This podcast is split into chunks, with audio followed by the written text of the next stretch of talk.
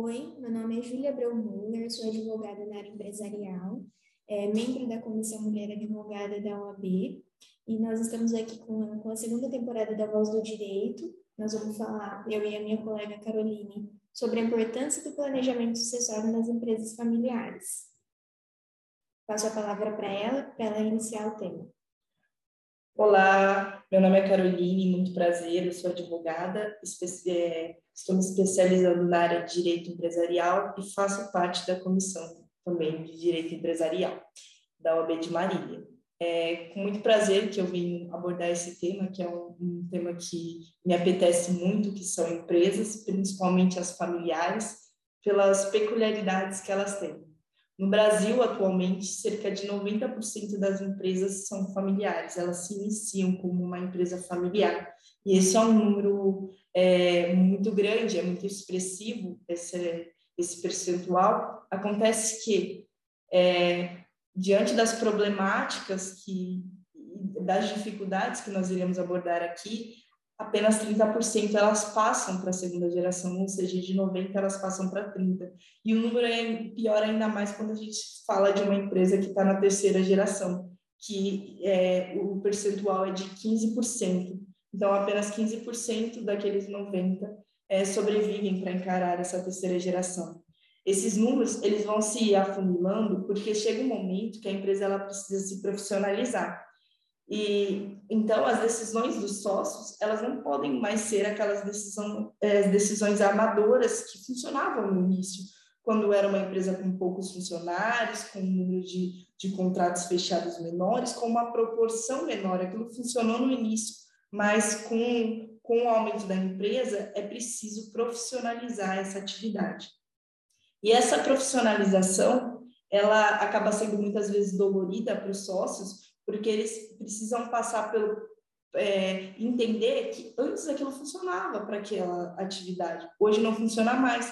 Se antes os sócios não sabiam e não precisavam de um código de ética, de conduta, agora eles precisam. Se antes eles não, eles desconheciam o que é, é o compliance, hoje eles precisam entender que eles precisam estar em conformidade com essas normas e implementar essa, essas políticas, né? É, até mesmo de, de, boas práticas de governança corporativa, porque as, é, muitas das vezes os, os próprios contratantes, né, é, que vão é, pegar esse serviço, que vão fazer a contratação desse serviço deles, eles vão exigir que a empresa esteja de acordo, que essa empresa, que muitas vezes é familiar, ela esteja organizada. Então, é preciso a organização e a profissionalização dessa, dessa atividade. É, além disso, a gente pode citar é, problemas que são muito corriqueiros nas empresas familiares, que é a existência de, da confusão patrimonial. patrimonial. O que é a confusão patrimonial? Ela é quando o patrimônio da pessoa física ela se confunde com o patrimônio da pessoa jurídica, de modo que você não entende o que é do sócio e o que é da empresa, e eles se tornam um só, fica confuso de fazer a distinção o carro do, do sócio está no, no, no, CNPJ da empresa, do filho do sócio, o imóvel que é do sócio, ele está no CNPJ também, é, além de outros, outros casos. Isso vai se complicando, por quê? Porque você acaba trazendo um risco, porque se a empresa contrai dívidas, o patrimônio do sócio ele está ali e ele pode responder. E se o sócio é, está com o patrimônio ali e ele, por exemplo, tem um divórcio e é um patrimônio pessoal que está ali dentro da empresa. Então, toda essa confusão, é, to, todo esse emaranhado, ele é um grande risco para a operação. E, e, isso também ele tem que ser mitigado. E o planejamento sucessório, uma das fases é justamente a gente fazer essa segregação de patrimônio, onde há essa separação patrimonial, onde é dada essa maior ênfase da necessidade de fazer essa separação.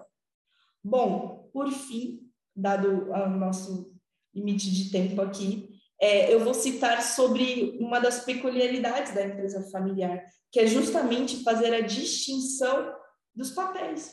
Que papéis são esses? O papel do sócio e do familiar. O papel que eles desempenham no almoço de domingo, com papo descontraído, com brincadeiras, é, e o papel de uma outra postura, um chapéu que é colocado ali numa reunião de negócios na segunda-feira para deliberações. Então, esses papéis, eles devem estar muito bem, primeiro, definidos, né? Eles precisam ser compreendidos. Por que, que tem que existir essa distinção?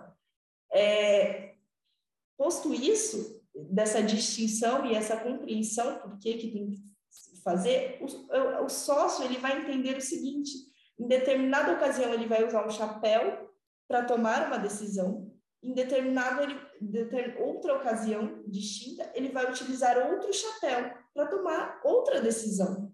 Então, essa distinção e esse, é, esses chapéus, eles são a maturidade, a maturidade daqueles que são sócios, dos familiares, que ela é adquirida também né, com, com treinamentos dentro do planejamento sucessório, em reuniões explicativas, e, também com o tempo, o tempo que eles vão amadurecendo e, e entendendo essas diferenças. Bom, é, isso era um pouquinho do que eu queria trazer para vocês e eu passo a palavra para minha colega, doutora Júlia. Obrigada, Carol. É, vou, dar um, vou pegar um gancho que a Carol falou relacionado, relacionado aos papéis, é, a importância de desses papéis estarem delimitados né, para cada integrante e a diferenciação entre o almoço de família e o ambiente de negócios. É, e isso, você fala, ah, é óbvio, mas às vezes não é tão óbvio, porque numa família, né, a, os, os, fatores emocionais eles podem né, entrar em cena, em jogo a qualquer momento, até em ambientes né, de negócios.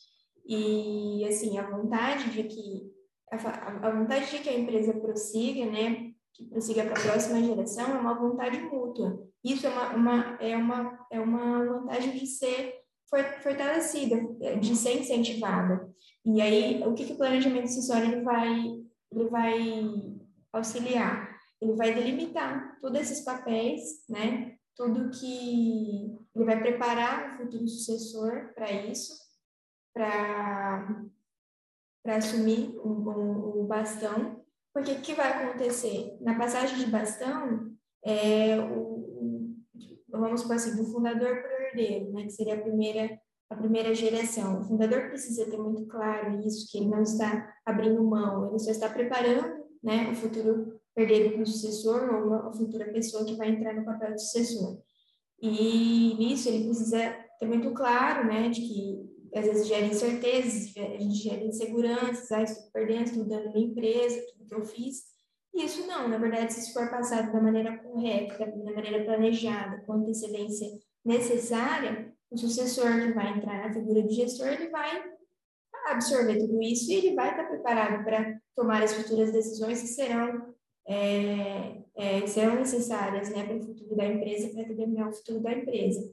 E que, que isso é, vai, tem, que ter esse, tem que ter esse preparamento, né? Porque quando isso vai acontecer, de que, é, quem, que, quem que vai fazer o quê, qual que é o papel da, pessoa, qual que é o papel da pessoa que vai ser o herdeiro, mas não vai atuar na gestão, né? Onde vai estar isso, onde vai estar escrito isso. É, então, o planejamento acessório, tudo isso vai ser juntado, tudo isso vai ser, e vai ter os instrumentos que vão delimitar isso, né? Onde vão, vão ser traçados é, os valores daquela família, vão ser reforçados as, as questões que são importantes para aquele arranjo familiar, para aquela empresa familiar, né? E vai ser determinado tudo que for ficar acordado, né? Vão ter os conselhos que vão ser responsáveis para isso. Quem que vai ser responsável pelo quê? O que, que vai ser determinado? Então, o planejamento sucessório precisa ocorrer antes da sucessão para toda essa programação das pessoas que vão continuar na empresa, das pessoas que vão entrar na, na gestão da empresa, e não deixar que os desentendimentos ganhem força, né? Porque nesse momento é, vão, tá, vão ter questões emocionais envolvidas, vão ter orgulho, vão ter sentimentos de competição, que é natural, e vão ter posicionamentos divergentes, que são bons, né? Desde que sejam é, transformados numa, numa melhora e no crescimento da empresa, não que isso atrapalhe né, o andamento, o procedimento da, das atividades. O planejamento acessório ele vai servir para isso ele vai consistir num time, né, preparado para isso multidisciplinarmente, na questão societária, na questão tributária, né, porque tem as questões que vão, vão ser pensadas nesse ponto. Tem a questão familiar, né, tem a questão patrimonial, enfim. Um time que vai estar preparado para isso, onde serão feitas de uma forma inicial reuniões com a família, reuniões com aquela empresa, né, é, que serão, é, vai ser, vai ser, vai ser é, averiguado os conflitos, o que, que existe, as pessoas conseguem sentar numa mesa para conversar, tudo isso vai ser levado em conta. Depois disso, enfim, quando as decisões serem necessárias, vão ser implementadas as ferramentas necessárias para isso, que são é, órgãos criados ali dentro da, da empresa familiar, que serão os instrumentos que serão feitos, a criação de uma holding, por exemplo, a parte da segregação patrimonial, todas as ferramentas, todas as orientações serão passadas e serão feitas nessa, nessa questão. E é, por que, que isso é importante? Porque depois, a hora que isso for acontecer, que será, que uma hora acontecerá, ou de repente, diante de um falecimento inesperado, ou diante de um casamento, né, como que vai ficar isso, como que ficarão os cônjuges, aí vão, as questões vão estar ali todas à tona, todas de uma vez, né, e o futuro da empresa comprometido, o que, que vai acontecer, quem que vai decidir o quê, né, enfim. Então, o planejamento sucessório, ele vem para isso, né, ele vem para a sucessão ocorrer de uma forma estruturada e a empresa ter toda a seriedade que ela merece para ela continuar para a segunda e terceira geração, o que for o caso de todas as, as questões né, de família aí levadas em conta, todos os valores levados em conta. Bom, era isso que a gente tinha para passar.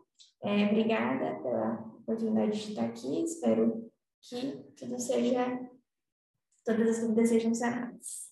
Obrigada. Obrigada.